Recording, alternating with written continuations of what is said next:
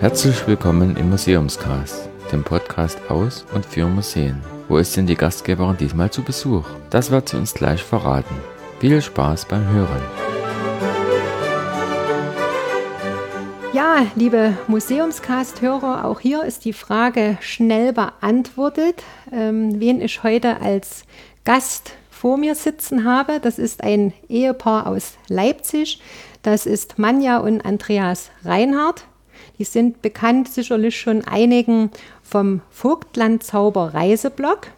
Und wir befinden uns natürlich nicht irgendwo, sondern wie sich das für einen Vogtland Zauber Reiseblog gehört, befinden wir uns natürlich auch im Vogtland und zwar in der Schaustickerei in Plauen. Warum wir uns gerade in der Schaustickerei in Plauen befinden, das wird uns natürlich Manja und Andreas auf jeden Fall noch im Gespräch verraten.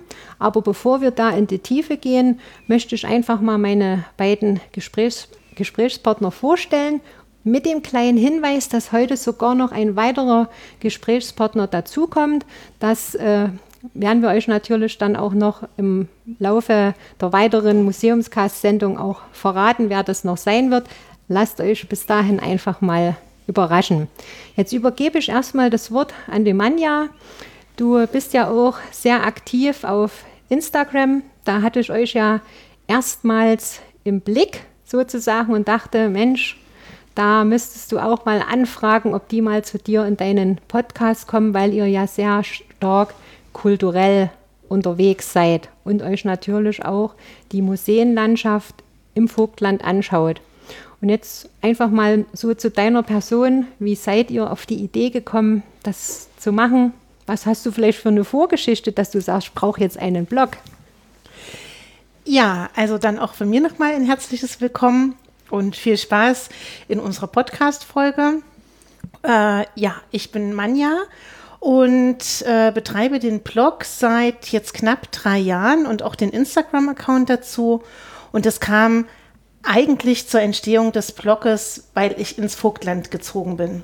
Weil mein Mann Andreas, den ihr nachher auch gleich noch hören werdet, äh, in Plauen wohnt und ich praktisch jedes Wochenende nach Plauen bzw. das Vogtland pendle und äh, natürlich auch meine neue Heimat entdecken wollte. Ich kannte von Plauen vorher nicht so viel mir war zwar die Stadt als solche ein Begriff und auch das Vogtland, aber mehr wusste ich eigentlich nicht. Und da sind wir jedes Wochenende auf Entdeckungstour gegangen. Relativ schnell waren dann aber auch die Reiseziele, die man so üblicherweise im Internet oder in Reiseführern findet, erschöpft. Aber es konnte ja nicht alles sein. Und da haben wir uns dann auf den Weg gemacht und haben dann für mich so ein bisschen das Vogtland entdeckt. Und es gab so viele schöne Ecken zu entdecken und so viel Vielfältiges. Und da haben wir gesagt, ja, das wäre jetzt eigentlich schade, wenn die Entdeckungen bloß so für uns wären. Äh, und weil es auch keinen wirklich schönen Reiseführer übers Vogtland gibt, haben wir uns gedacht, wir halten das Ganze mal für unsere Zuhörer fest und fangen erstmal mit Instagram an und haben eigentlich fast täglich Bilder vom Vogtland gepostet und die schönsten Seiten des Vogtlands gezeigt und es gab ganz, ganz viel positive Resonanz. Äh, wir hätten eigentlich gedacht, dass wir so ein paar äh, Leute damit begeistern können, aber dass es innerhalb von wenigen äh, Monaten schon auf 500, 600 äh, Fans angestiegen war, damit hätten wir nicht gerechnet. Und dann haben wir uns entschlossen, okay, wir schreiben dann auch noch die Geschichten dahinter auf und verfassen Blogbeiträge dazu.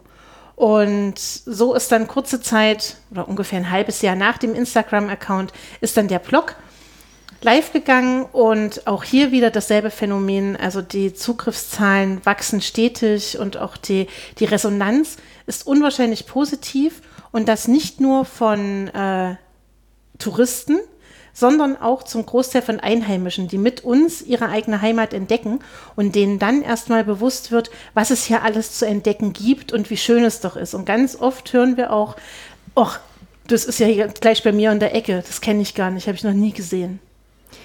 Da würde ich gleich mal einhaken und an deinen Mann Andreas übergeben, wenn du sagst, dass äh, du auch dadurch Einheimischen geholfen hast, ihre Heimat zu entdecken.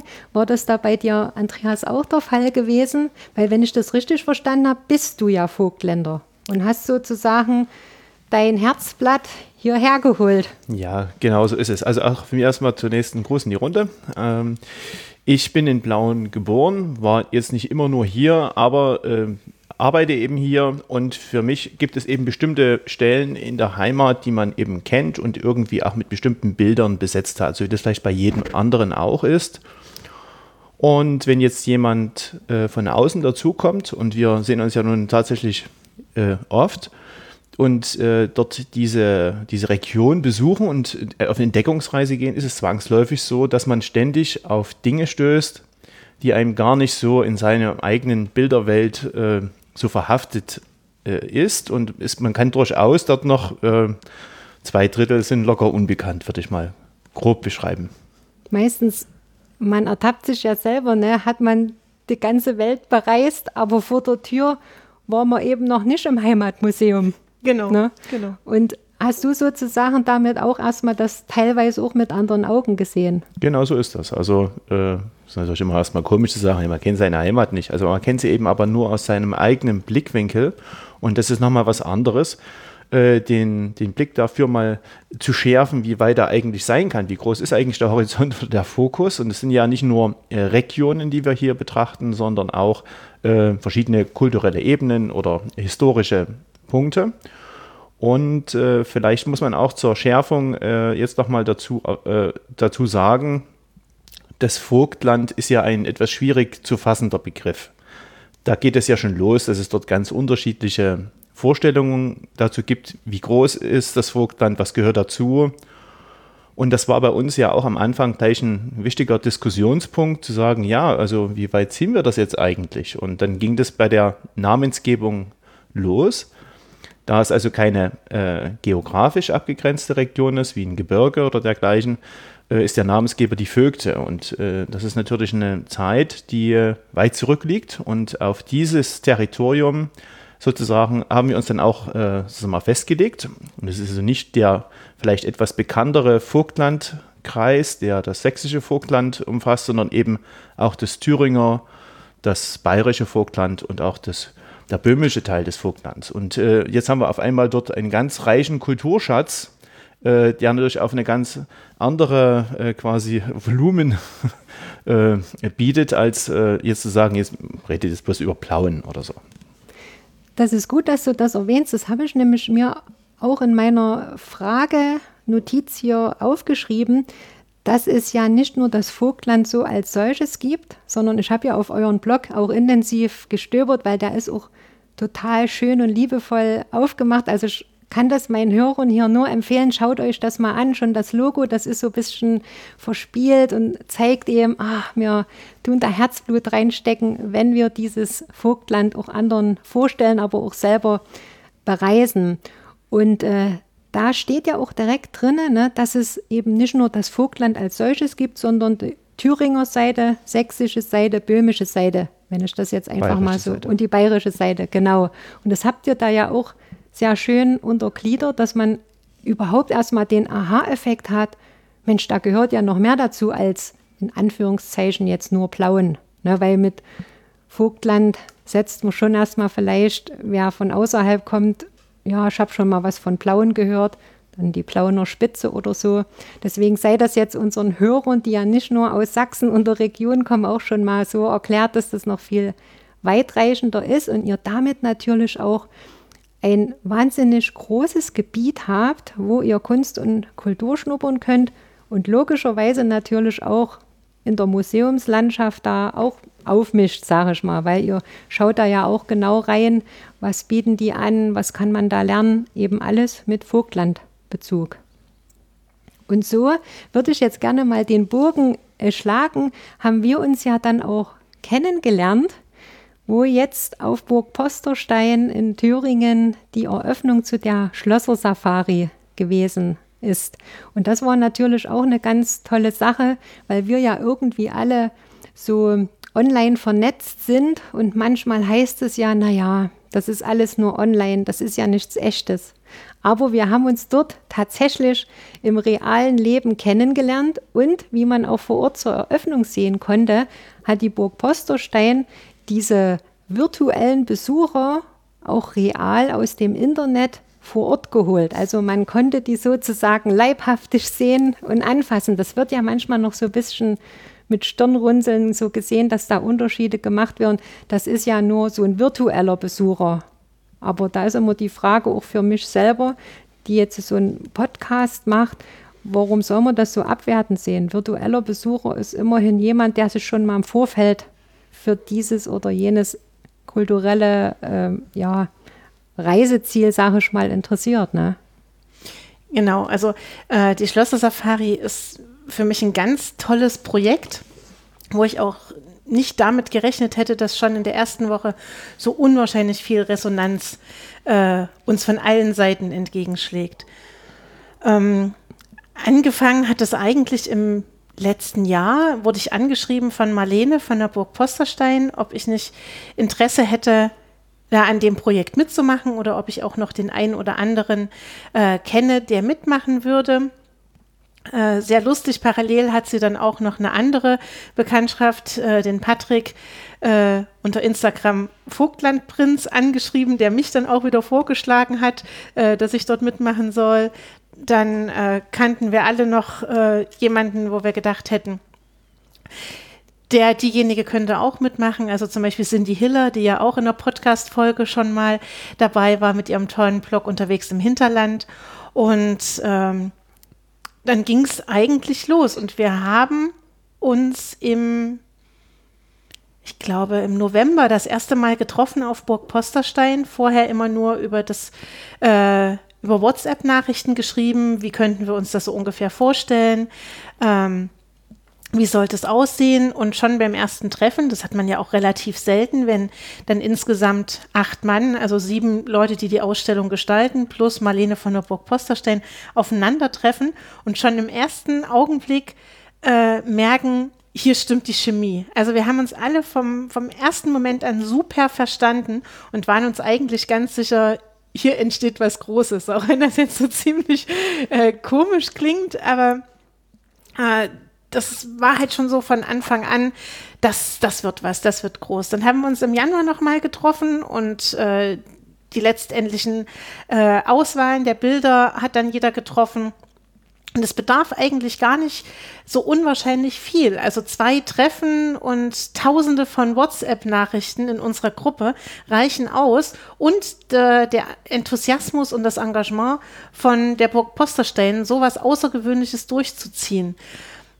Äh, ich finde es ganz spannend, dass man eben dieses Medium Instagram, dieses, dieses virtuelle Medium in die Realität überführt und aber auch zeigt, äh, die sitzen nicht nur den ganzen Tag vor ihrem Handy und äh, standen da wild rum, sondern es ist ja erstmal der Schritt vorweggesetzt, dass wir rausgehen in die freie Natur, uns Plätze suchen, die wir fotografieren, seines Schlösser, seines Burgen. Natürlich dann auch eher versteckte Orte, äh, keine Orte, die jeder sofort auf den ersten Blick kennt oder wenn es denn bekannte Orte sind, neue Blickwinkel auf die Orte versucht zu finden und die seinen äh, seinen Zuschauern schon auf Instagram darzustellen. Also deshalb bei uns ist auch die Auswahl gar nicht so einfach gewesen.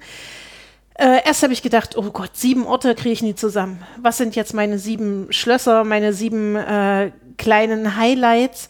Und dann äh, habe ich schon nach kurzem Nachdenken, hatte ich schon eine Liste mit 25 und die dann erstmal wieder einzuschmelzen das ist wirklich total, äh, total schwer gewesen. Und das war für mich auch wirklich die, die der schwerste äh, Teil der Arbeit an dieser Ausstellung. Und ja, also ganz faszinierend war dann, als wir am Sonntag den ersten Schritt in die Ausstellung gemacht haben und man sieht seine eigenen Bilder jetzt in Realität da hängen. Also das ist äh, total faszinierend. Weil man muss auch dazu sagen, wir sind ja alle keine professionellen Fotografen. Wir machen das aus Liebe zum Bild, aus Liebe äh, zu dem Medium Instagram, zu unseren Followern, weil wir denen einfach auch die Landschaft zeigen wollen, zeigen wollen, was es hier in der Umgebung so Schönes gibt. Und äh, Marlene hatte das auch so schön ausgedrückt, so als Art Kulturbotschafter. Und ich finde das auch ein sehr, sehr schönes Wort, weil genau das trifft es auch. Also äh, wir zeigen unsere Perspektive, die natürlich nie einen Anspruch auf Vollständigkeit erhebt. Äh, wir zeigen das auch total subjektiv. Also wenn mir irgendwas nicht gefällt, dann äh, entweder schreibe ich nicht darüber oder ich sage es auch offen, dass es mir nicht gefällt, weil äh, das ist dann einfach so, weil es ist mein Blick auf die Welt, mein Blick aufs Vogtland. Und äh, ja, dann, ich habe dann auch so gedacht, ja, wie viele Leute werden jetzt zur Eröffnung kommen? 30, 40, wie viele Leute werden es interessieren? Und äh, wir hatten uns eine halbe Stunde vorher verabredet, biegen Richtung Burg Posterstein auf den Parkplatz ein und da war der Parkplatz komplett voll. Und das eine halbe Stunde vor Ausstellungsbeginn. Da dachte ich auch so, nein, das ist ja jetzt wirklich Wahnsinn. Wo kommen die ganzen Leute her? Und äh, auch der, der Ausstellungsraum, in dem die Podiumsdiskussion stattfand, hat ja die Leute alle gar nicht gefasst, die da waren. Und es war auch dort wieder sehr schön zu sehen, dass ganz, ganz viele Instagrammer, die wir bis dahin nur virtuell kannten, auf uns zukamen und sagen, ich bin der und der und ich äh, folge dir schon und ich finde die Bilder ganz toll. Und dann erkennt man den und wieder und dann noch einen anderen. Und das war, war so schön und äh, einfach auch diese Erfahrung, äh, den, das, das Medium Internet in die Realität zu holen, fand ich unwahrscheinlich toll. Das ist auch wirklich, wie du das äh, beschreibst, das kann man nur so unterschreiben. Wir waren ja selber vor Ort gewesen und ich habe das ja im Vorfeld auch schon über hauptsächlich Steinen und von der Burg Posterstein verfolgt über eure Stories, die ihr immer in Instagram hochgeladen habt. Und da hat man ja schon so einen Anteil dran gehabt, wie diese Ausstellungsplanung schon mal im Vorfeld läuft. Ne? Und dann gab es ja immer mehr Informationen. Ich meine, je näher so ein Eröffnungstermin äh, kommt, umso mehr Informationen gibt es ja natürlich auch dazu, ne? ist ganz klar. Und es war wirklich bombastisch, muss man sagen, das dort so zu erleben, wie viele da waren und was für eine angenehme Atmosphäre auch war, als eben sozusagen die Gespräche mit den Fotografinnen und Fotografen stattgefunden haben, ne, wo Marlene sozusagen moderiert hat, wie seid ihr überhaupt auf die Idee gekommen und so weiter. Ne? Also man sieht, wie du ja gesagt hast, mit relativ wenig Aufwand, was für eine Ausstellung da gewuppt werden mhm. kann, um das mal so zu sagen. Denn ich fotografiere ja auch sehr gerne und ich habe mir die Bilder auch genau angeguckt, was für tolle Prints oder Ausdrucke das sind, wie schön das aussieht in dieser Größe, wie toll das in der Burg, in den Ausstellungsräumen überhaupt ähm, präsentiert ist, mhm. dieses ausgedruckte Instagram. Das wird dem eigentlich so wortmäßig ja gar nicht gerecht, ne, so, sondern das ist ja eben eine ganz tolle Geschichte. Ne? Und das eben finde ich auch gut, dass du das so deutlich gesagt hast. In dem Podcast geht es ja auch darum, anderen Museen, die vielleicht noch wirklich total analog unterwegs sind und sich Gedanken machen. Ist das jetzt zu viel Arbeit? Würden wir uns da zu viel aufhalsen. Ne? Das ja oftmals jetzt immer so für manche Museen das auch so klingt, oh, jetzt reiten die wieder auf dieser digitalen Schiene rum. Aber logisch, dass ich die Frage auch halt immer wieder stelle, weil man ja festgestellt hat, wie viele sich auch übers Internet über ein Museum informieren und dann sagen, jetzt besuche ich das mal. Ne? Insofern kommt man fast gar nicht mehr darum rum zu sagen, ich gehe jetzt mit dem Haus auch ins Internet, um dort den virtuellen Besucher schon mal also vorzuinformieren und vielleicht dafür zu begeistern, dass er herkommt. Deswegen würde ich kurz die Frage nochmal so ein bisschen ranschieben. Du würdest schon sagen, vom Aufwand her ist ein Aufwand da, aber es ist machbar. Ja, also auf jeden Fall. Ähm, beide Fragen auf jeden Fall ja. Es ist mit einem Aufwand verbunden. Klar, äh, nichts macht sich von alleine. Man muss sich natürlich überwinden, immer wieder äh, was zu posten. Also es bringt auch nichts, wenn ich einen Account habe, der mal gepflegt wird, mal nicht. Das gefällt dem äh, Zuschauer dann auch nicht. Also gibt es auch so das, das, eine oder andere Beispiel, wo ähm, die Bundesfreiwilligendienstler gern dafür genommen werden, einen Account einzurichten. Dann läuft der, solange die da sind. Und man sieht dann genau, ach, jetzt ist plötzlich 2016 Schluss. Ja, dann war der Bundesfreiwilligendienstler weg. Ähm, sowas ist natürlich, äh, reicht nicht. Also man muss sich dann schon dahinter klemmen und das machen. Und da ist für mich im Vogtland auf jeden Fall die Burg Posterstein einer der wenigen, die das äh, unwahrscheinlich gut mit so viel Enthusiasmus, mit so viel Engagement machen. Äh, auch Marlene, die sich immer wieder die Zeit nimmt, auch zu kommentieren, bei anderen zu kommentieren, äh, kleine Likes zu hinterlassen. Das gehört natürlich dann auch alles dazu.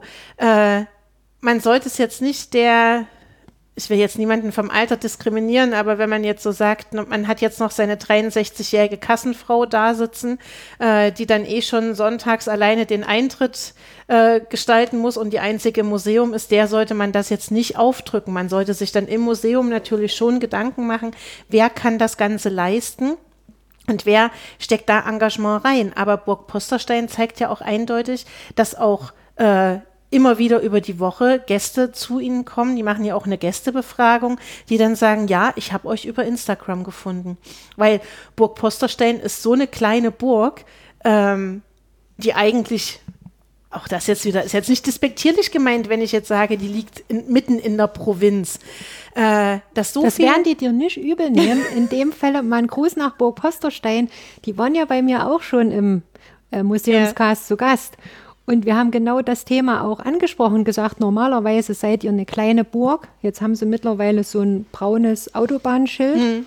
Und wenn man sich mal als Beifahrer äh, nach rechts aus der Scheibe herauslehnt, also rausschaut nur durch die Scheibe, dann sieht man die Burg auch. Aber inwieweit ich mich dann die Schlängelstraße dahin bewege und sage, lohnt sich das überhaupt? Ne?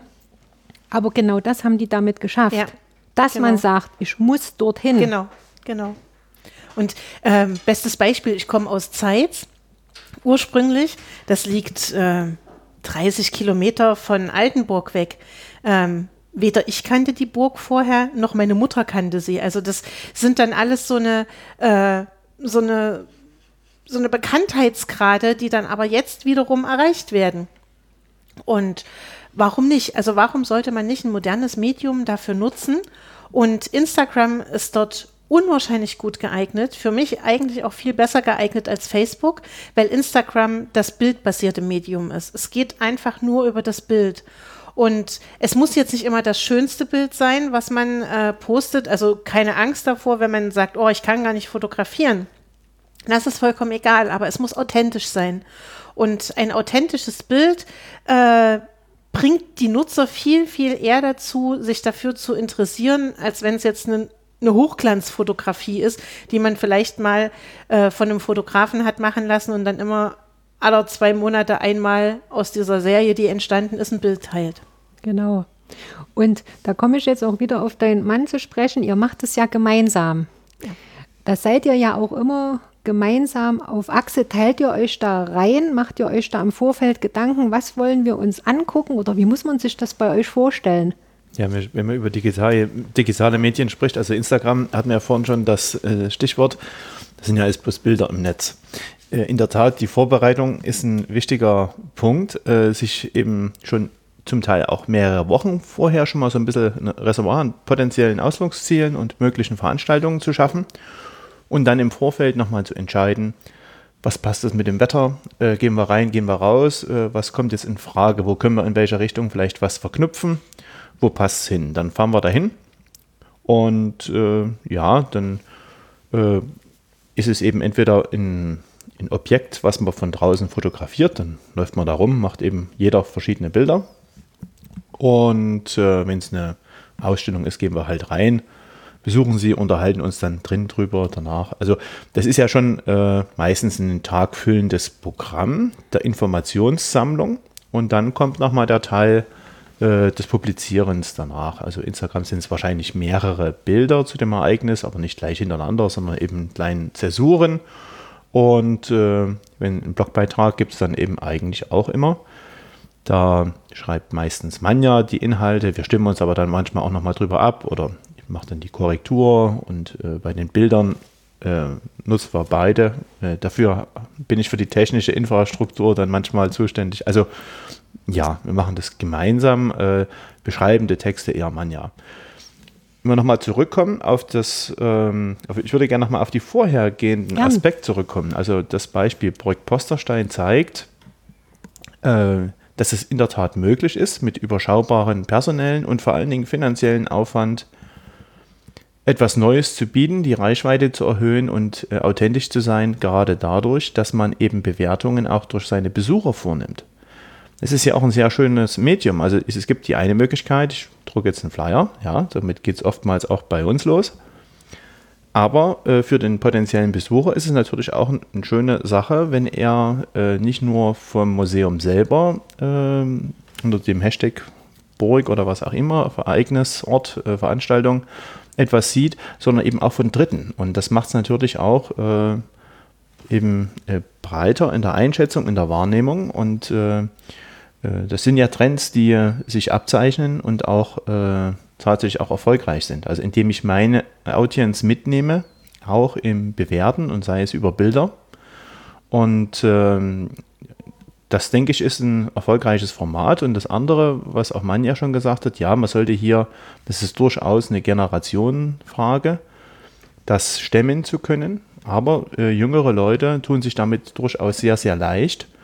Und die tut man da auch nicht unbedingt unendlich überlasten. Also man muss dann schon schauen, als Museum wäre so mein Tipp, äh, mit wem kann ich da auch langfristig kooperieren, aus den eigenen Reihen oder in Kooperation mit, der mich dort unterstützt. Und um dann solche Konzepte wie bei Brück Posterstein zu machen, dazu muss ich jetzt nicht besonders jung sein. Das kann ich auch zusammen mit Jungen machen. Also das ist ja dort eine zweistufige Ebene. Also zum einen kann jemand diese, diese sozialen Medien dort gut bespielen und gleichzeitig gibt es aber auch eine sinnvolle konzeptionelle Vorplanung, was man denn als Sonderveranstaltung machen kann. Das ist äh, eine gute also Erklärung auch von dir, ne? weil ihr das ja mehr als die von außen seht. Ihr seid ja nicht jetzt direkte Museumsmitarbeiter, ne? aber ihr bekommt das ja auch mit. Wenn ihr in verschiedene Museen geht, werdet ihr sicherlich von Museen, die für ihr vielleicht zufällig gefunden habt, weil sie irgendwo vielleicht ausgeschildert waren, aber wo ihr gar nichts im Netz erstmal finden konntet, bis hin zu welchen, die eben wirklich schon richtig loslegen, wo ihr sagt, da war das super einfach, Informationen zu Hause zusammenzusammeln und dann zu sagen, jetzt schauen wir uns das an.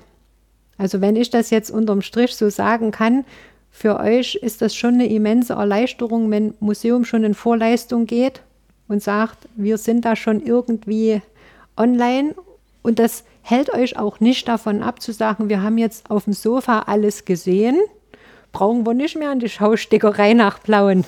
Ja, auf keinen Fall. Also ich will mir das ja dann trotzdem alles live ansehen. Für mich ist das äh, wirklich so ein, so ein, so ein Teaser. Ähm, bei Museen, die jetzt weiter weg sind, ist es natürlich dann auch so, dass ich mir dann sage, oh, Ausstellung ist ganz toll. Äh, ich will dort auf jeden Fall aber auch hin. Ähm, bestes Beispiel jetzt das Victoria und Albert Museum, die ja auch einen ziemlich großen Auftritt haben mit der Dior-Ausstellung. Ich finde die Bilder so gigantisch. Ich will die, ja, ich habe jetzt, glaube ich, schon alle Bilder mindestens einmal gesehen. Ähm, aber ich will jetzt unbedingt dorthin und wir werden jetzt auch hinfahren. Also und äh, da zeigt es natürlich dann, ja, warum nicht? Letztes Jahr auch äh, genauso waren wir in, in Frankfurt und haben dort uns auch mehreres angeschaut. Und natürlich habe ich vorher auch äh, im Internet geschaut, wie ist die Ausstellung und äh, war auf Instagram unterwegs, habe mir da schon einiges angeguckt, aber ich will es natürlich dann auch live sehen. Also es ist jetzt nicht so, dass ich jetzt sage, ach nö, der Finger auf dem Globus reicht mir jetzt, ich muss da nicht hinfahren. Das ist wirklich super, dass ihr das so betont, weil bei vielen zumindest die, die noch nicht so die Erfahrung im Internet gemacht haben, was nicht bedeutet, dass man keine Ahnung hätte. Das muss man immer betonen, ja. weil wir sitzen hier nicht, um auf den Zeigefinger auf Museen oder kulturelle Stätten zu zeigen, die sich vielleicht noch nicht so mit dem Thema Internet äh, oder Instagram oder irgendwelche Accounts beschäftigen, dass das so ist wie, weil ihr das jetzt nicht habt, dann ist das alles schlecht.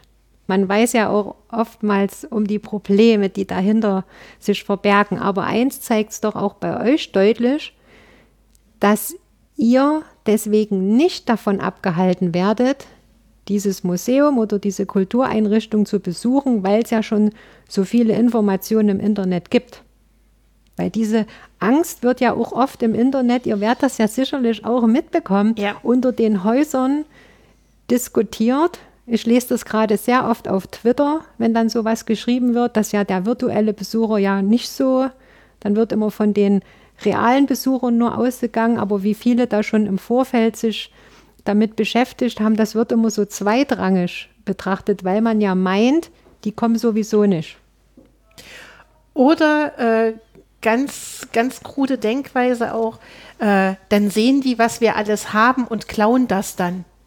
Hatten wir auch schon mal diese. Das ist aber branchenübergreifend. Das hat ja auch nichts mit Museen zu tun, sondern das ist ja generell oftmals eine nach wie vor äh, großer Meinungsanteil, der äh, das, das Verschließen, das Einschließen, das Geheimhalten, äh, das Beschützthalten äh, als äh, erfolgreicher ansieht als ein Öffnen.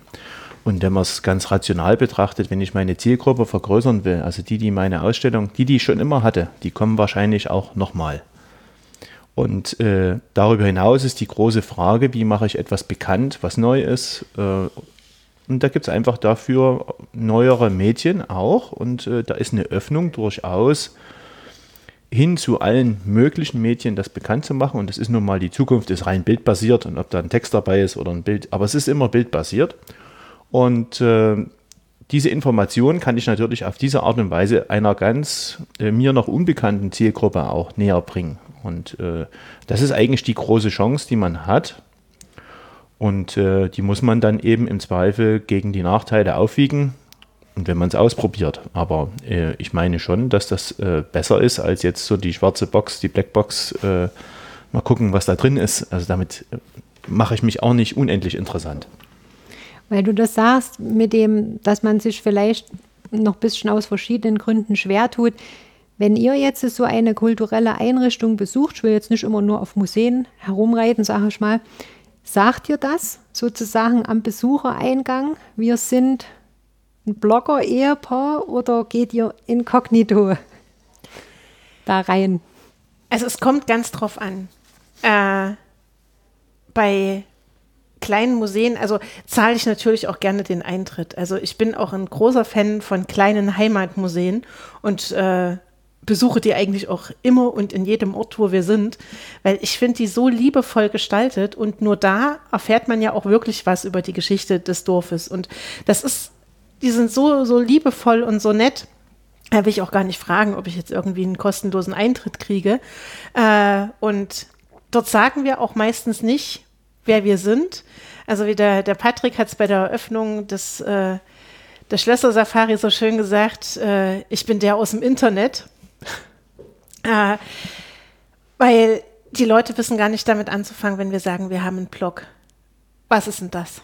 Also, es ist tatsächlich so, wenn ihr noch in kleinen Heimatmuseen seid, dass das noch gar nicht dort vor Ort so angekommen ist, um was Ja. es sich da handeln könnte. Ja. Das muss Ja. man wohl leider so feststellen. Aber nicht nur in kleinen Museen. Also das ist, äh, das ist völlig unabhängig davon. Das passiert auch in größeren Museen. Äh, das ist äh, nicht, nicht wirklich überall durchgedrungen. Und aber bei den kleinen ist es dann noch verständlicher als bei so äh, etwas größeren Einrichtungen. Und äh, natürlich fällt es auf, dass wir anders sind als die anderen. Da nenn ein Beispiel, das finde ich sehr interessant jetzt, wenn, du- wenn das auffällt. Was macht ihr da anders? Äh, wir gucken genauer. Also wir rennen nicht durch die Ausstellung durch. Also äh, wir schreiben uns viel auf. Also ich habe immer mein Notizbuch dabei und schreibe dann auch äh, mir Dinge auf. Oder wenn fotografieren ist ja meistens auch immer erlaubt oder wir haben dann eine Fotoerlaubnis, äh, wie auch immer, dass wir dann auch sehr viel fotografieren. Und äh, da wird man dann schon oft angesprochen, warum man denn so viel fotografiert. Das ist, äh, das ist vielen nicht ganz so geläufig. Und ja, ich fotografiere auch Texte zu Bildern, damit ich es einfach dann, wenn ich den Blogbeitrag schreibe, den Text natürlich dann auch wieder habe und das nicht vermische. Und äh, das fällt dann schon auf. Und wenn man dann aber den genau erklärt, was man, was man macht, dann sind die ganz, ganz begeistert. Und äh, gerade letztens waren wir in einem kleinen, äh, kleinen Museum in Schöneck. Und die war so begeistert, dass Werbung gemacht wird für ihr Museum und dass dann vielleicht die ein oder anderen dann doch den Beitrag lesen und gezielt deswegen dahin kommen.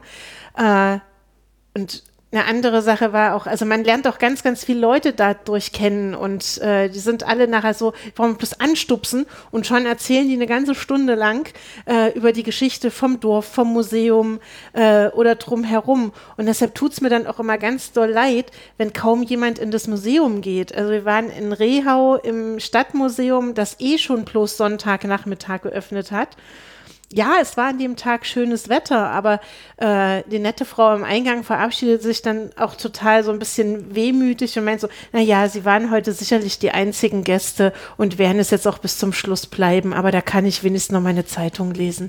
Da dachte ich mir so, oh nein, wir können doch jetzt wirklich nicht die einzigen gewesen sein. Und ähm, wir sind dann aber auch sehr, sehr offen aber man muss mit denen auch drüber reden und man muss sie da so ein Stückchen abholen. Weil, wie gesagt, Block kennt nicht jeder immer gleich. Bei größeren Museen frage ich natürlich auch an, ob wir den Eintritt äh, frei bekommen. Also da habe ich dann auch überhaupt kein, kein Problem oder keinen Schmerz damit, dort anzufragen. Also die können sich das dann auch durchaus leisten. Also wenn ein Museum in der Lage ist, sich 13, 14 Mitarbeiter zu halten, dann dürfen die mir auch gerne mal 5 Euro Eintritt erlassen. Aber bei kleinen mache ich es auf keinen Fall. Es ist ja im Endeffekt, wenn man euren Blog anschaut, auch eine Werbung für das Museum. Ja. Weil ihr ja wirklich sehr ausführlich schreibt, worum geht es in dem Museum, was kann man da anschauen, mit liebevoll gestalteter Bebilderung auch, dass man auch weiß, was erwartet mich, wenn ich dort vor Ort bin und dann halt so auch noch die ganzen Sachen, die einen interessieren, wenn man dorthin gehen will, was man wissen muss, wenn zum Beispiel nur ein Tag geöffnet ist oder so. Ne? Also das ist auf jeden Fall auch eine ganz tolle Sache. Und da kommen wir nochmal auf den Punkt des Kulturbotschafters zurück. Ihr hattet ja zu der Eröffnung auch so ein bisschen aus dem Nähkästchen geplaudert, dass ihr teilweise von einigen auch so schon als offiziell angesehen wurdet. Also dass man euch schon fast ein bisschen einen Vorwurf gemacht habt, hat. Also warum steht denn da drüber nichts drin, hm. wenn ihr schon von Vogtland Zauber kommt. Genau. Also ich bekomme mehrere Anfragen in der Woche per Mail. Äh, da habe ich jetzt schon eine Standortantwort, äh, die entweder eine Reise buchen möchten oder äh, Informationen über das Vogtland von mir zugeschickt haben möchten. Den schreibe ich dann auch immer ganz nett, also schon per Standardantwort. Ich bin nicht der tu Touristenverband. Bitte wenden Sie sich an die E-Mail-Adresse dort und dorthin und schreiben die an. Und aber also das, was ich auch schon auf Burg Posterstein gesagt habe, ohne Anrede, ohne alles kam eine Mail. Es kann ja wohl nicht sein, dass auf der offiziellen Seite des Tourismusverbandes Falkenstein fehlt.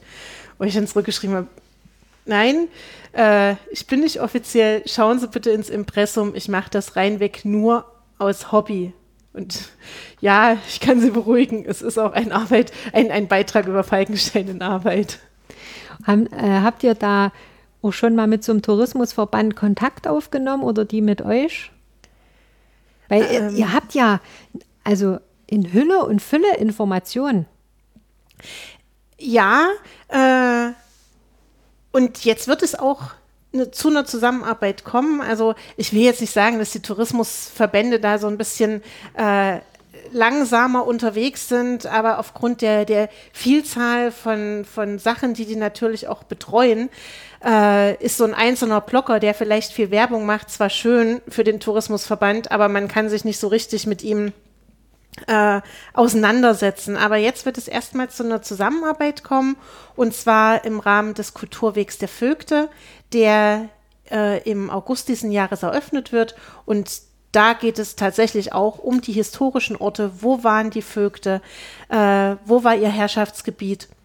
Und auch das äh, ist das Schöne an der Sache, nimmt unsere äh, Struktur auch mit auf. Das heißt, es ist nicht nur der Vogtlandkreis, sondern es geht ganz weit auch in das tschechische Gebiet rein, äh, in die Thüringer Richtung, nach Kreiz, nach Gera. Und äh, da sind ganz weite Gebiete überall, wo Vögte gewesen sind, das ist mit dabei und da gibt es in Vorbereitung dazu auch noch eine Kooperation. Da kann man also gespannt sein, was man dann noch zukünftiges bei euch Ja. lesen wird. Ja, auf jeden Fall wird es dazu dann auch noch eine, äh, eine extra Seite in unserem Blog geben. Also die Gliederung ist ja praktisch dann auch immer wieder frei. Es kommt immer wieder mal was dazu, wie jetzt die Bücherkiste, die neu aufgenommen wurde. Äh, und da wird es dann noch einen extra äh, Reiter geben, der sich nur mit dem Kulturweg der Vögte beschäftigt. Und da waren wir jetzt auch schon im tschechischen Teil unterwegs und haben uns da das eine oder andere dort angeschaut. Das stimmt. Wer euch auf Instagram verfolgt, dem wird es aufgefallen sein, dass jetzt immer mal äh, tschechische äh, Standorte Ja. angegeben waren. Das ist schon, sozusagen schon eure Vorarbeit, die ihr da jetzt macht, oder? Ja, so ein, so ein bisschen. Also, weil der tschechische Teil gehört ja auch dazu. Ähm, also, da war es unter anderem auch ganz spannend. Der tschechische Touristenverband hat einen deutschen Ableger in Berlin und äh, die ich angeschrieben habe, ob sie mir sagen können, wie genau die tschechische Abgrenzung läuft. Also, wo genau in dem äh, Teil in Tschechien noch das Vogtland ist. Und da kam zurück, habe ich noch nie was davon gehört. Ja, aber es ist auch so ein Gebiet, wo jetzt nicht so viel historisch fundiertes Wissen auch von uns vorhanden war. Ähnlich auch wie in Bayern. Wir reden ja hier über äh, Aktivitäten der Vögte 11., 12., 13. Jahrhundert. In, der, in dem Kerngebiet im Thüringer und äh, sächsischen Vogtland gab es die, ja, auch bis in die 40er Jahre des letzten Jahrhunderts. Äh, aber äh, was die, die, die, mal, diesen Kulturrahmen auch ein Stück weit schon mitgeprägt hat, äh, das sind natürlich keine scharfen Grenzziehungen. Und jetzt nicht ja als Revanchist äh, gleich äh, sich der Konfrontation ausliefern zu müssen, war natürlich auch hier so ein bisschen, ein bisschen vorsichtig herangegangen. Wie kann man sich hier nähern? Äh, wo, wo waren die überhaupt? Wo waren sie aktiv? Und Deswegen ist das auch nicht das Gebiet gewesen, womit wir zunächst äh, gleich Orte benannt haben, Beiträge darüber geschrieben haben, weil sie sollten ja auch irgendwie Bezüge haben. Aber äh, im tschechischen Raum geht es deutlich südlicher als bis äh, von Karlsbad, äh, Loket und dergleichen. Es gibt also dort Enklaven, die äh, durch die Vögte eben verwaltet wurden. Und dort haben wir uns eben dann nach gewissen Vorrecherchen eben auch äh, etwas später hingetraut. Und im bayerischen Raum ist es auch nicht ganz so eindeutig immer, äh, da aus heutiger Perspektive noch Grenzlinien in Anführungsstrichen äh, eindeutig zu ziehen. Aber es gibt natürlich eine, ähm, eine kulturelle Anknüpfung, die jetzt nicht nur im 11. und 12. Jahrhundert liegt, sondern die eben auch im letzten Jahrhundert durchaus noch in den Regionen äh, gespielt wurde. Und das zeigt ja auch, dass es dort eine äh, historische äh, Gemeinsamkeit gibt. Also habt ihr schon, das haben wir ja jetzt sowieso schon in dem Gespräch festgestellt, immer schon eine immense Vorarbeit auch, die ihr macht, Ja. bevor ihr Ja. jetzt das Objekt XY richtig in echt in Augenschein nehmt. Seid ihr da jedes Wochenende unterwegs oder wie muss man sich das vorstellen? Eigentlich schon. Also ähm, wenn auch nicht das ganze Wochenende, manchmal gönnen wir uns tatsächlich einen Tag frei.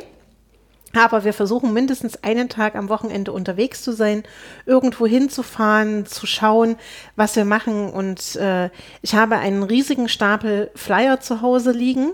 Immer noch das ganz klassische Medium. Und immer wenn ich irgendwo bin, wächst meine Flyersammlung dann auch wieder an, die dann sortiert wird nach, war ich schon, muss ich unbedingt noch hin, äh, kann ich mir auch für später aufheben. Die werden dann auch sortiert, was passt thematisch zusammen na, oder auch örtlich zusammen, äh, weil nichts ist schlimmer, als wenn ich in einem Ort gewesen bin. Also so war es dann auch immer zum Anfang. Wir sind hingefahren, haben uns ein was angeschaut. Dann war ich zu Hause oder habe in meinen Flyern, die ich dort mitgenommen habe, gesehen, oh, ich hätte jetzt noch dort das, das, das und das anschauen können. Also muss man dann nochmal hinfahren. Oder man kann auch den Blogbeitrag gar nicht so schreiben, wie man sich das vorgestellt hat, weil unbedingt noch was dazugehörte, was man aber noch gar nicht gesehen hat. Und deshalb gehe ich jetzt tatsächlich schon relativ strukturiert ran, schaue mir an, wo können wir hinfahren und schreibe das auf, damit ich dann nichts vergesse. Wenn wir was nicht schaffen, weil die Zeit nicht gereicht hat, dann ist das noch eine ganz andere Geschichte, aber dass man zumindest schon mal so einen Plan hat und nicht ziellos äh, durch die Gegend fährt. Das wird also so schon fast generalstabsmäßig geplant. Es gibt also im Hause Reinhardt einen gewissen Redaktionsplan, kann man schon so sagen. ja. So ganz überspitzt würde ich es jetzt auch nicht sagen. Ich würde auch nicht sagen, dass es jedes Wochenende ist. Ähm, ist ja auch mal am Wochenende ganz woanders oder wir sind in Leipzig. Äh, das ist jetzt nicht so, dass wir jetzt zwingend dazu uns verurteilt haben, äh, jedes Wochenende was zu unternehmen. Man kann aber manchmal auch an einem Wochenende mal zwei oder drei Dinge äh, erledigen, die dann eben wieder zeitlichen Vorlauf haben. Also ich glaube, die Wochen passen so ungefähr zu den Beiträgen oder zu den Orten, die wir entdecken. Und so viel wie das Jahr hat, also auf 50 wird es wohl ungefähr kommen, oder? Denke ich da richtig? Also es sind äh, knapp 65 Beiträge im letzten ja. Jahr entstanden. Also wollen wir mal sagen, so ungefähr. Ähm, ja. das, es gibt ja auch so ein bisschen den Rhythmus wieder und wenn man dann an einem Wochenende mal zwei oder drei Orte oder für drei, zwei, drei Orte oder Beiträge in einer Region etwas besucht, dann bildet das wieder mal ein Stück ab und dann ist es mal wieder bloß einer pro Woche. Also wir schränken uns jetzt äh, in unserer Zeit oder auf äh, Ferien oder was auch immer, Freizeitplanung da jetzt nicht so ein. Aber es braucht einen deutlichen Vorlauf, also unter vier, sechs Wochen, glaube ich, äh, so ganz spontan ist das auch nicht. Also auch jetzt gerade in Abgrenzung zum Tourismus, Marketing von mir aus, dass ja viele Orte oder Regionen machen.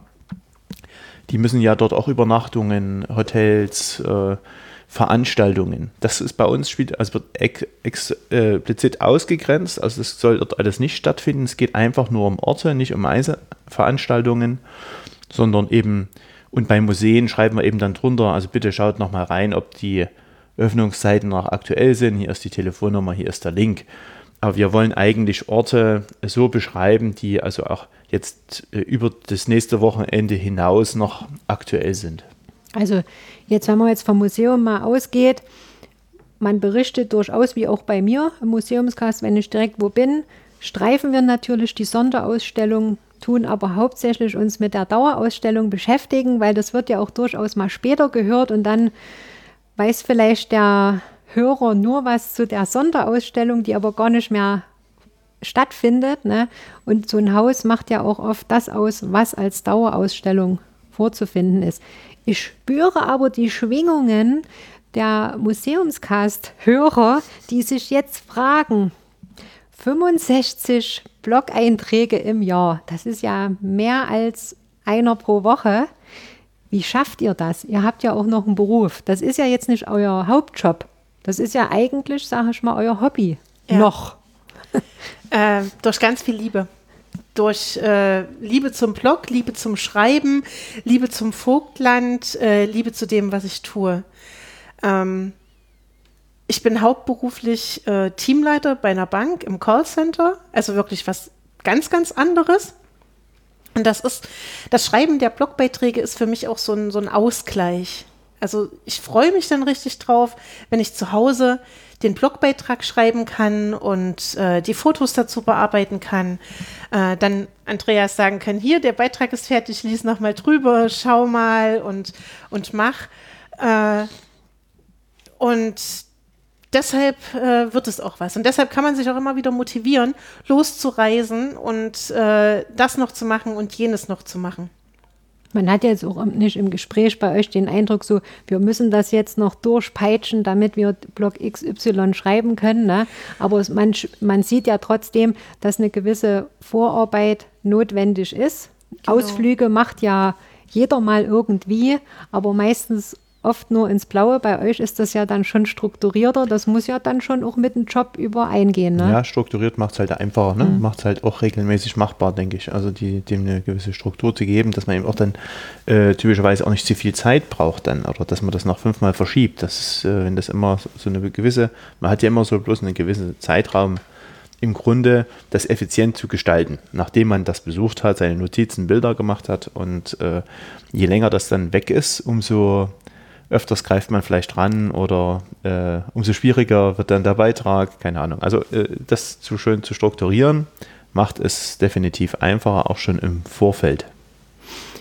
Wir hatten uns ja im Vorfeld, ich greife gleich, gleich das Wort auf, unterhalten, wo werden wir uns denn treffen? Und da hatte ich euch das ja überlassen und gesagt, ihr seid die Profis fürs Vogtland und da schriebst du mir dann über Instagram relativ kurz auch gleich, ich weiß, wo wir uns treffen, wenn das okay ist. Und ich gleich, kein Ding, wir kommen hin, wo immer ihr vorschlagt. Ähm, was war da für euch das Kriterium zu sagen, wir wollen unbedingt hierher gehen? Also zum einen ist es ja die Geschichte von Plauen, die ja unwahrscheinlich eng mit der Stickerei und der Spitzenherstellung verbunden ist.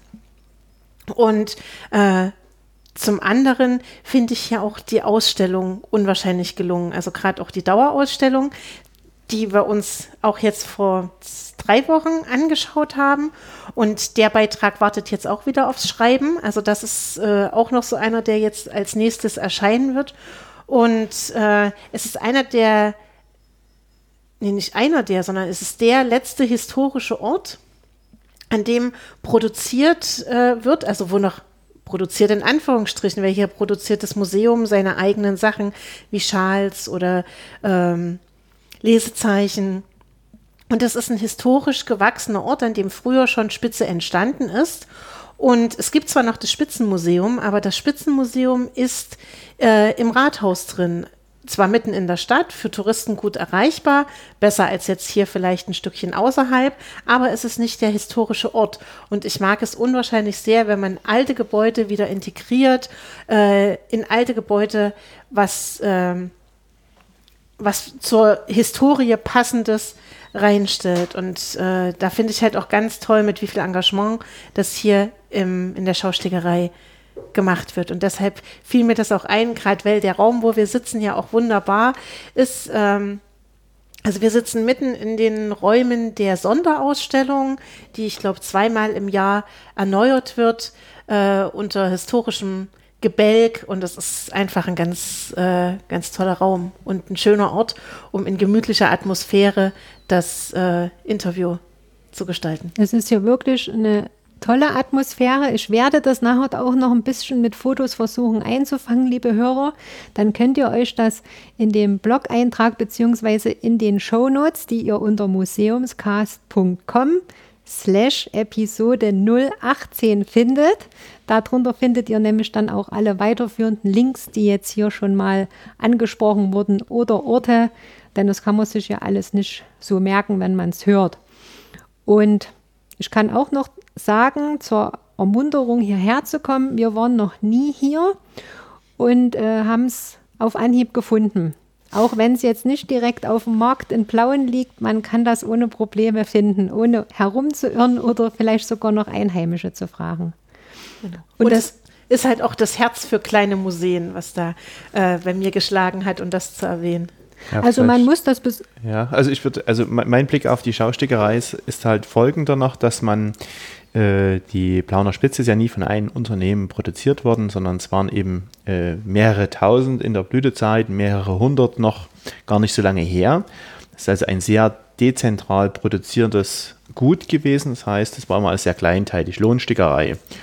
Und äh, dieses Gebäude hier und das Areal mit den äh, Maschinenräumen ist ja sehr klein, aber es bildet eben genau diese typische Struktur ab, wie das vor 70, 100, 130 Jahren äh, produziert wurde und ist eben damit sehr schön authentisch. Das zum einen und zum anderen bin ich natürlich auch immer ein Liebhaber von Technik. Wenn man also Technik nicht nur äh, ein Endprodukt im Museum an der Wand oder an der Vitrine sieht, sondern daneben auch noch äh, spüren, erleben, erfahren kann, wie das auf alten Maschinen äh, entstanden ist. Und hier in dem Fall ist es auch so, dass die ja auch, wenn man eine, zur Ausstellung geht, auch eingeschalten werden. Also man sieht die live, äh, wie ist das Prozedere gewesen und es ist ganz toll. Ich glaube, also das ist ja auch das, was man wiederentdeckt. Äh, das Thema Industriekultur, äh, Identität, Geschichte, was hat uns in der Region geprägt und dann dafür auch authentische Orte äh, aufzeigen zu können. Und dafür steht also aus meinem Blickwinkel die Schaustickerei.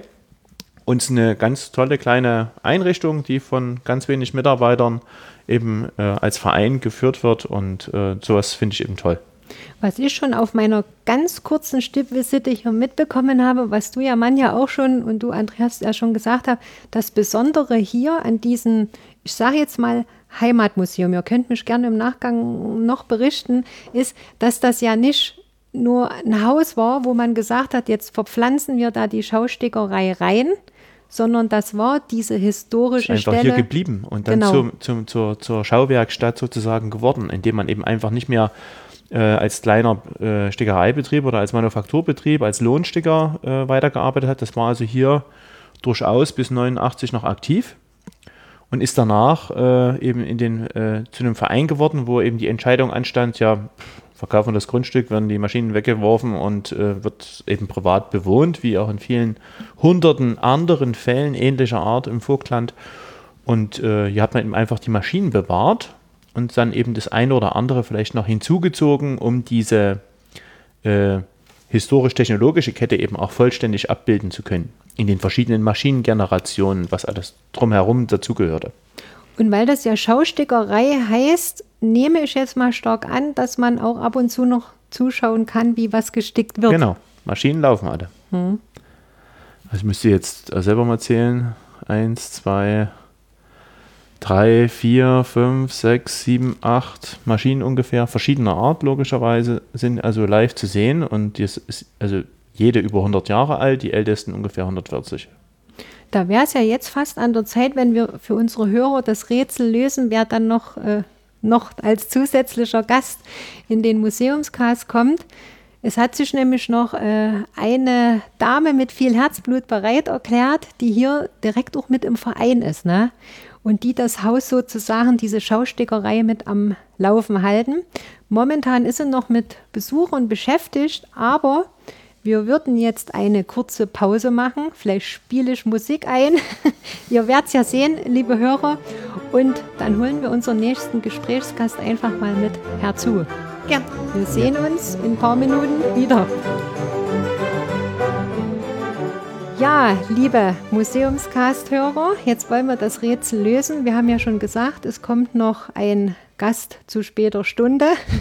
Nachdem wir schon eine Stunde gequasselt haben, ist jetzt noch die Gabriele Rudolf dazugestoßen. Sie ist die Leiterin der Schaustickerei, wo wir uns gerade befinden und wo wir ja auch schon ein klein wenig drüber gesprochen haben. Und zudem auch die Vorsitzende vom Verein Vogtländische Textilgeschichte. Bevor ich ihr jetzt das Wort übergebe und sie mal ein klein wenig schon Einblicke in diese Schaustickerei und in die Textilgeschichte hier im Vogtland gibt, gibt es ein kleines Novum heute mal noch, weil mich ja das Blogger-Ehepaar hier in die Schaustickerei sozusagen netterweise hingeführt hat, wird jetzt einfach mal der Andreas und die Manja die Moderation übernehmen, denn die waren im Gegensatz zu mir schon mal hier in der Schaustickerei, haben dann natürlich noch viel mehr Insider-Informationen und können der Frau Rudolf noch viel besser auf den Zahn fühlen, was hier so abgeht, was ihr, liebe Hörer, gerne wissen wollt. Das heißt, ich werde mich jetzt hier ein wenig genüsslich zurückziehen, selber meinem Museumscast mal lauschen und vielleicht mal zwischendurch was fragen. Lasst euch einfach mal überraschen.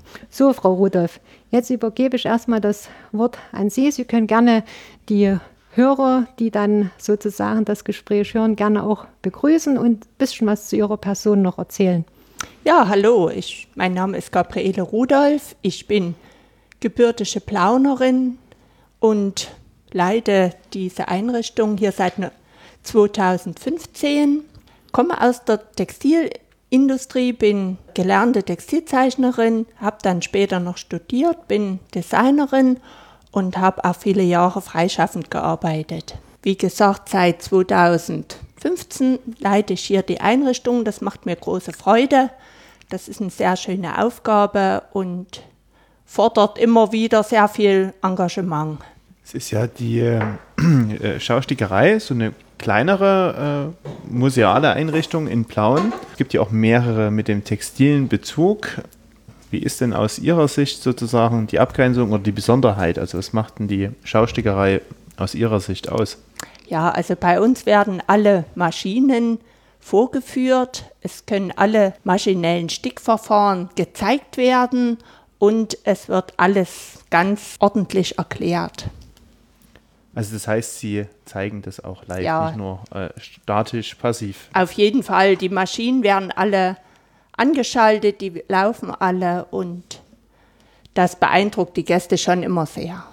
Und da ich Sie jetzt kenne, ergänze ich mal noch, äh, Sie zeigen ja auch die Handarbeitstechniken, ja. die äh, immer niemand mit auf dem Radar hat, was die Stickerei betrifft, dass die also bis heute auch äh, solche Techniken bedarf und dass es eben äh, auch eine Maschinenstickerei eben nicht äh, wie ein Gewebe oder ein Vlies quasi rollenweise von der Maschine runterfällt, sondern dass das eben äh, durchaus auch ein bisschen Know-how braucht und das vielleicht auch die Besonderheit ist, solche alten Maschinen bis heute äh, und die, das ganzen, ganzen Prozess, äh, sag mal, umfassend noch mit Personen zeigen zu können. Das ist also nicht so einfach, denke ich. Ja, das stimmt. Das ist, wir zeigen das von der Handstickmaschine, die also 1850 so um die Zeit entwickelt wurde, bis zu den neueren Stickmaschinen und natürlich auch das Zusammenfügen der einzelnen Teile einer Wickeldecke zum Beispiel, die ja auch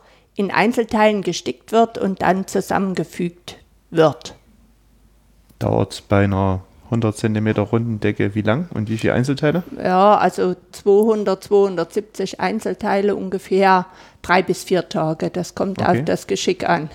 Ja, genau. Und das ist eben auch so, so, eine Besonderheit, dass das eben mal auch visualisiert wird. Das kann man eben eigentlich nur bei Ihnen hier im Haus sehen. Und ja, die anderen Häuser, das Vogtlandmuseum, die Galerie EO Plauen oder das Spitzenmuseum, äh, haben eben andere Inhalte und äh, Blauen ist ja jetzt nicht riesig, aber hat eben mehrere Einrichtungen, aber unter denen, die man als, ja, wie sagt man sozusagen, Manufaktur, wo auch immer irgendwas noch zu sehen ist, also historisches äh, mit, mit, mit Technik äh, versehen, Schauge Schauwerkstatt. ja und so weiter. Also das ist schon, äh, grenzt mhm. sich da schon mal ab und äh, macht es durchaus für auch unterschiedliche Besucher interessant, weil man hat eben auch noch diese Technikkomponente. Es bewegt sich was, das ist vielleicht auch für das eine oder andere äh, Jüngeren auch mal interessant. Also es ist jetzt nicht nur ein Bild oder ein Buch oder passiv und fügt sich aus meiner Sicht also gerade auch in dem Kontext des Raumes Vogtland und Blauen eigentlich schön ein und es ist toll, dass das gibt, aus meiner Sicht zumindest. Das müssen wir mal Manja noch ins Gespräch kommen lassen, weil die kommt ja nicht aus dem Vogtland, auch nicht aus Blauen. Und damit äh, hat die vielleicht auch noch ihre Fragen oder ihre Sicht zur Schaustickerei. Ja, also was mich jetzt äh, besonders interessieren würde, welche, welche Art von Besuchern zieht denn die Schaustickerei an? Also es liegt ja schon, was wir vor uns schon eingangs mal hatten, ein Stückchen außerhalb der Innenstadt. Wie finden die Leute hierher und wer findet vor allen Dingen hierher? Das würde mich interessieren. Ja, also wir sind natürlich auch immer bemüht zu werben und natürlich kommen Busgruppen hierher, äh, Reisegruppen, Reiseveranstalter, aber auch der ganz normale Einzelbesucher findet hier zu uns. Der wird auch von der Touristinformation hierher geschickt oder kann sich eine blauen Karte, so heißt das, kaufen und hier verschiedene Museen auch besichtigen und natürlich auch zu uns kommen. Wir sind ein authentischer alter Stickereistandort und unser, unsere Villa ist äh, 1886 hier gebaut worden, der Raum oder das Haus, in dem wir jetzt hier sind. Und auch die Stickerei ist aus dem Jahr 1902 und es ist hier immer gestickt worden, auch die ganzen Jahre hindurch. Sehr schön. Ähm, jetzt habe ich meine Frage doch glattweg vergessen. Jetzt fällt sie mir wieder ein. ich wollte nämlich, ähm, dadurch, dass wir uns ja auch im neuen Medium äh, Podcast bewegen, äh, fragen, wie sieht es denn aus? Ist das Museum auf Facebook aktiv? Ist das Museum äh, sonst irgendwie auch im Internet aktiv? Was gibt es denn da für, für Mittel, um die Besucher anzulocken? Und wenn ja, wissen Sie auch, ob eventuell über die Seiten auch Besucher zu Ihnen finden? Also auf jeden Fall. Wir haben da auch oft Rückmeldungen, gerade über Facebook. Wenn Leute hier waren und sehr begeistert waren, dann schreiben die uns einen netten Bericht oder schreiben auch mal eine E-Mail, dass es ihnen gut gefallen hat. Wir sind, haben natürlich auch eine Internetseite, die man besuchen kann und von der dann auf Facebook geschickt wird, auf Wikipedia und wir sind auch in den Museumsverbänden oder wie man das so sagt, vertreten. Sehr schön. Also ist trotzdem, äh, dass es auch ein, ein, altes Haus ist, was äh, sehr viel Geschichte hat und was von einem Verein geführt wird, dann die äh, der Drang in die neuen Medien schon vorhanden und äh, wirkt sich auch positiv auf jeden Fall aus. Auf jeden Fall. Wir arbeiten auch ganz viel mit jungen Leuten, mit, machen sehr viel Museumspädagogik, sind in verschiedenen Projekten. Museum trifft Schule, das ist jetzt neu, das wird jetzt anlaufen. Und ein Museumskoffer wird erstellt werden. Da geht dann die Museumspädagogin in die Schule und wirbt für das Museum. Und was ist in dem Koffer drin? Äh, das ist noch geheim. das ist jetzt in Arbeit. Also da werden Nadeln zum Einfädeln drin sein, da wird ein Handstickrahmen drin sein, aber natürlich auch ein Stück der Lochkarte, die Ja. unsere Automaten ja antreiben. Sozusagen ein lebendiger Geschicht Geschichtskoffer. Genau, genau. Und wir sind ja auch immer sehr bestrebt, die Industriekultur hier vom Vogtland darzustellen. ja. Sie haben ja auch in der Vergangenheit auch immer mal mit äh, regional nicht allzu weit weg liegen, aber zumindest auch schon eine gewisse Entfernung, aber mit Hochschulen oder Fachschulen Ja. kooperiert.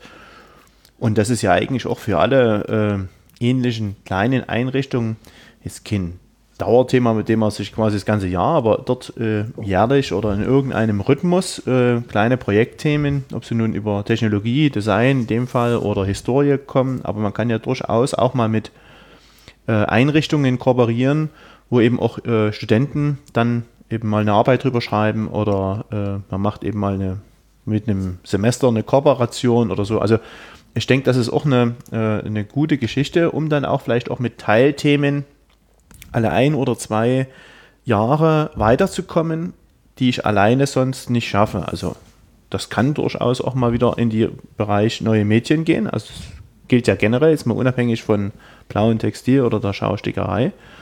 Und äh, ist vielleicht auch ein, ein Arbeitsmittel, also äh, generell für solche Einrichtungen. Und bei Ihnen waren ja äh, in den letzten 10, 15 Jahren ja regelmäßig auch immer Studenten da, die dann hier was probiert haben oder sich inspiriert haben in den Musterbüchern. Also es muss halt auch so mal für jeden was dabei sein, so ein bisschen für beide Seiten interessant sein, aber das lässt sich ja vielleicht auch über ein Thema jeweils immer wieder neu ausloten. Ja, auf jeden Fall. Wir haben jetzt zum Beispiel eine Sonderausstellung, da geht es um Musterbücher, um alte Musterbücher. Das Thema heißt Altes Musterbuch, was nun?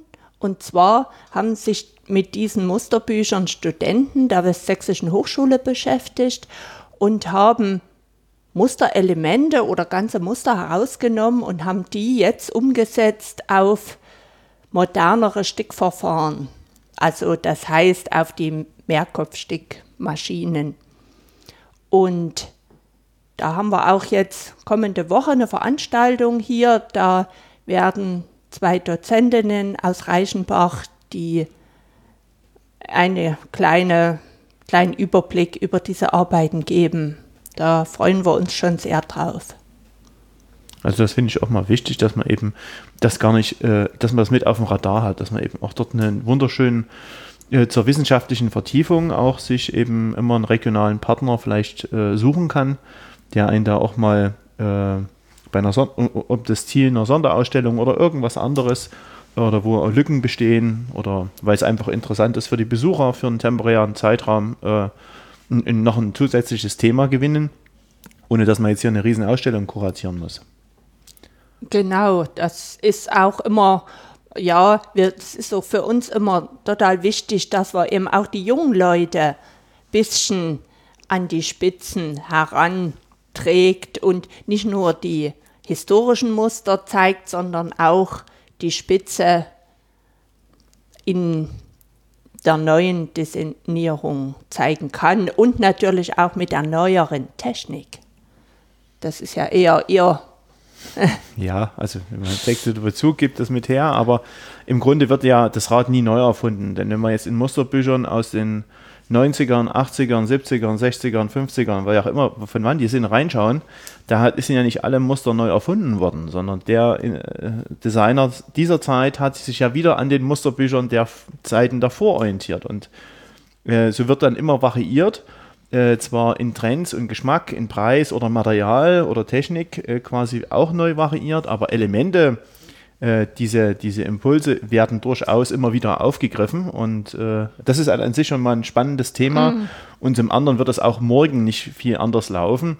ist das Musterbuch vielleicht mehr digital und nicht mehr so gegenständlich als einziges Arbeitsmittel, aber äh, ich meine, das ist bis heute aktuell, weil äh, gerade dem Beispiel Spitze oder Textil ist die Haptik spielt so eine große Rolle, äh, dass mir das Digitalisierte allein nicht reicht, sondern es ist nur eine Arbeitsebene und nie die alleinige.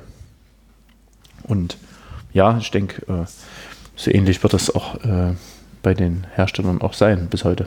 Bestimmt, auf jeden Fall.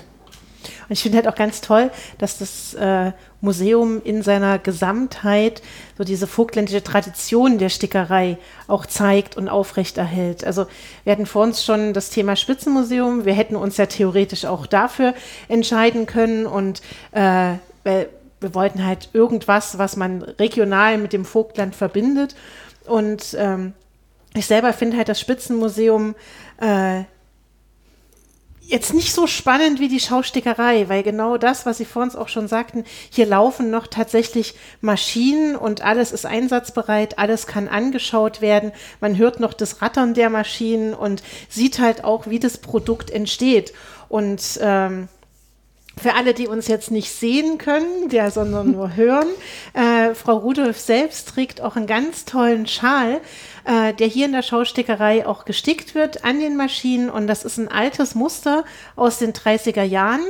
Äh, lustigerweise sitzen wir auch ganz nah äh, von uns entfernt ist ein kleiner, ist eine Musterzeichnung und das originale Muster. Und ich finde ganz wunderbar, dass das hier wieder aufgelebt äh, hat und das alte Muster genauso wieder gestickt wird und man sieht dem Muster auch überhaupt nicht an, dass es aus den 30er Jahren ist. Und das spricht ja auch dafür, wie, äh, wie allgegenwärtig das, äh, das sein kann und wie, wie alltagstauglich und wie zeitlos. Ja, das finde ich auch. Also gerade dieser Schal aus den 30er Jahren, der hier äh, als Replik erarbeitet wurde, der ist also den kann man zu Jeans tragen, den kann man zum schwarzen Kleid tragen, der ist zeitlos. No? Da, da, darf ich mich jetzt gleich nochmal mit einklinken. Als ich vor uns hier äh, höflich hereingebeten wurde und Sie uns den Raum hier zur Verfügung gestellt haben, dafür nochmal vielen lieben Dank, dass wir hier in angenehmer Runde sitzen können ist mir das auch gleich aufgefallen, ihr Schal, den der Mann ja jetzt schon hoch gelobt hat. Und da müssen wir Frauen einfach mal drauf eingehen. Ne? Und da haben Sie ja auch schon gesagt, es ist nicht mehr so, dass so gesagt wird, alles, was mal so zu DDR-Zeiten war, das ist schlecht. Ne? Sondern das ist jetzt wieder im Kommen, dass man sagt, das ist wieder modern, das will ich mir auch als jüngerer Mensch umhängen, das haben nicht nur ganz alte Frauen an, die früher diese bekannte Dederon-Schürze getragen haben, ne, sondern dass man das auch jetzt gerne wieder haben möchte. Denn man muss es ja so offen sagen, es gab auch mal eine Zeit, alles, was da hier aus unserer Region gab, wurde erstmal links liegen gelassen, weil man gesagt hat, das haben wir jahrelang gehabt, jetzt wollen wir mal was anderes. Ne? Ja. Aber nun besinnt man sich doch wieder auf die Plauner Spitze. Genau, ja, das ist wieder sehr im Kommen und es sind auch viele Jüngere, die dann sich Armstulpen oder auch Schals und selbst kleinere Deckchen. Mein Sohn, der ist Anfang 30, der hat auf seinem Glastisch eine kleine Spitzendecke liegen. Eine moderne. Sehr schön. Aber das zeigt ja auch, dass die Tradition durchaus verwoben ist und äh, ich denke auch, das ist durchaus auch mit einer Leistung, die hier die Schaustickerei bringt, weil sie die Tradition aufrechterhält und weil sie die Tradition äh, an die junge Generation auch weitergibt. Und wie gesagt, auch zeigt, wie viel Arbeit hinter dem eigentlichen Produkt steht.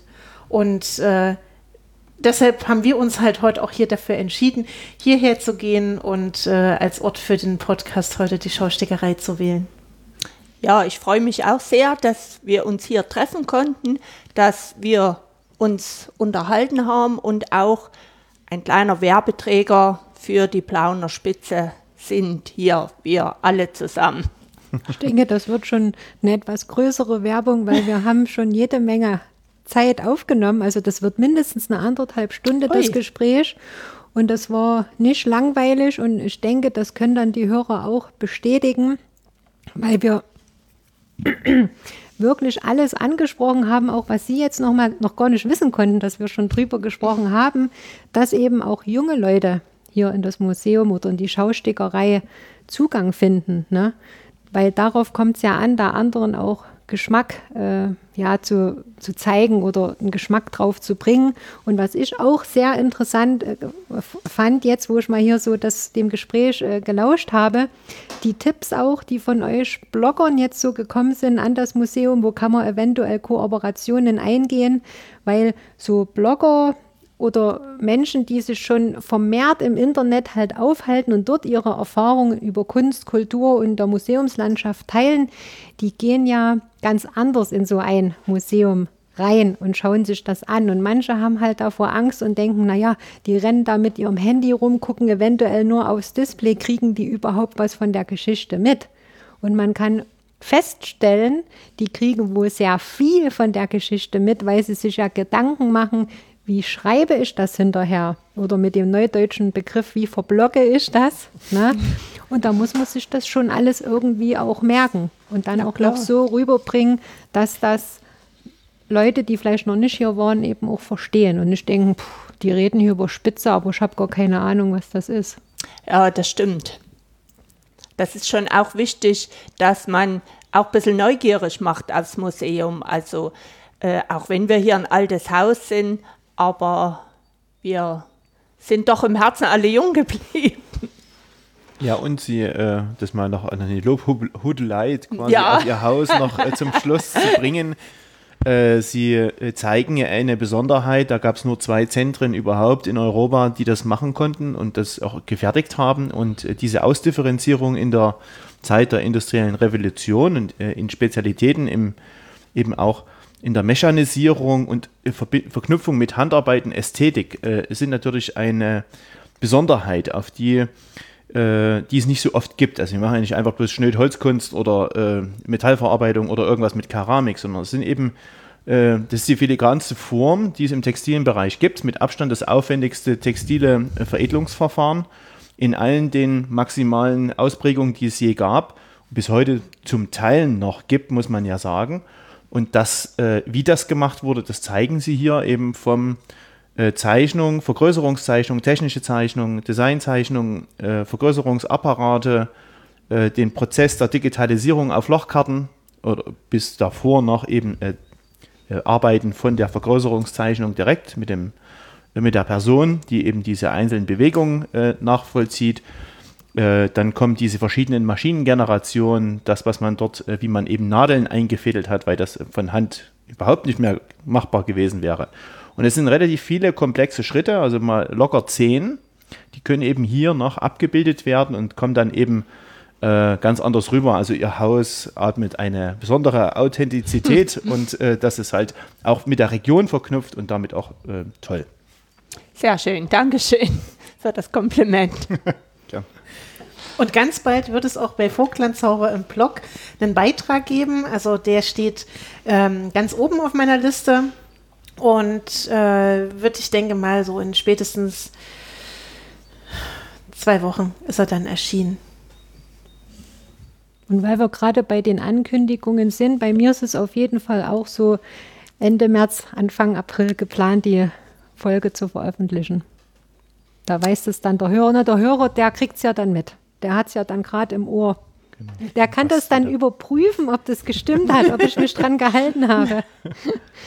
ja, aber was ich auch noch abschließend sagen möchte, ich freue mich wirklich total, dass auch vom Andreas und von der Manja da so viel Enthusiasmus rüberkommt. Zum einen überhaupt, dass ihr das so großartig macht und da dem gesamten Vogtland eigentlich ein bisschen Denkmal setzt, so will ich das mal beschreiben. Und dass um in Andreas sein Wort aufzugreifen, diese Lobhudelei. Ne? Mhm. Ich liebe auch total in Museen zu gehen. Ne?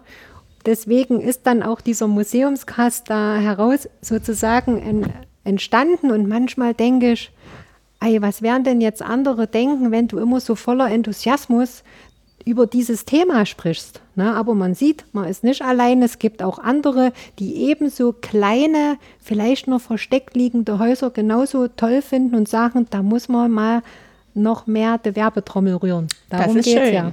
Prima, danke. Genau. Wollen wir noch über irgendwas reden? Haben wir noch was vergessen in der anderthalb Stunde? So spontan fällt mir jetzt gar nichts ein. Also wir hatten die tolle Schlösser-Safari, wir hatten das Haus hier, wir hatten den Block, äh, wir hatten den Kulturweg der Vögte. Also mehr kann man, glaube ich, in anderthalb Stunden nicht unterbringen. Und äh, die anderthalb Stunden sind so schnell vergangen. Äh, wir haben ja vor uns nach einer Stunde ungefähr die Frau Rudolph dazugeholt. Da dachte ich mir so, was, eine Stunde ist schon um. Also das äh, ging ja so schnell vorbei und es war ein ganz, ganz tolles Gespräch. Vielen, vielen lieben Dank dafür. Also ich habe mich auch gefreut. Besten Dank auch von meiner Seite, war sehr spannend und interessant. Ich bin auch sehr beeindruckt. Und ich bedanke mich auch nochmal für die Gastfreundschaft hier. Gerne. Es war sehr schön und da würde ich sagen, da verabschieden wir uns mal und freuen uns natürlich, äh, wenn wir positives Feedback von den Hörern bekommen. Wenn ihr natürlich auch die eine oder andere Kritik oder Hinweis habt, schreibt mir gerne. Ihr wisst ja, wo ihr sozusagen die Kontaktdaten erreicht. Das hatten wir ja alles schon besprochen unter museumscast.com im Allgemeinen oder direkt für diese Episode unter museumscast.com slash Episode 18. Damit also von uns allen Tschüss. Tschüss. Ciao. Tschüss.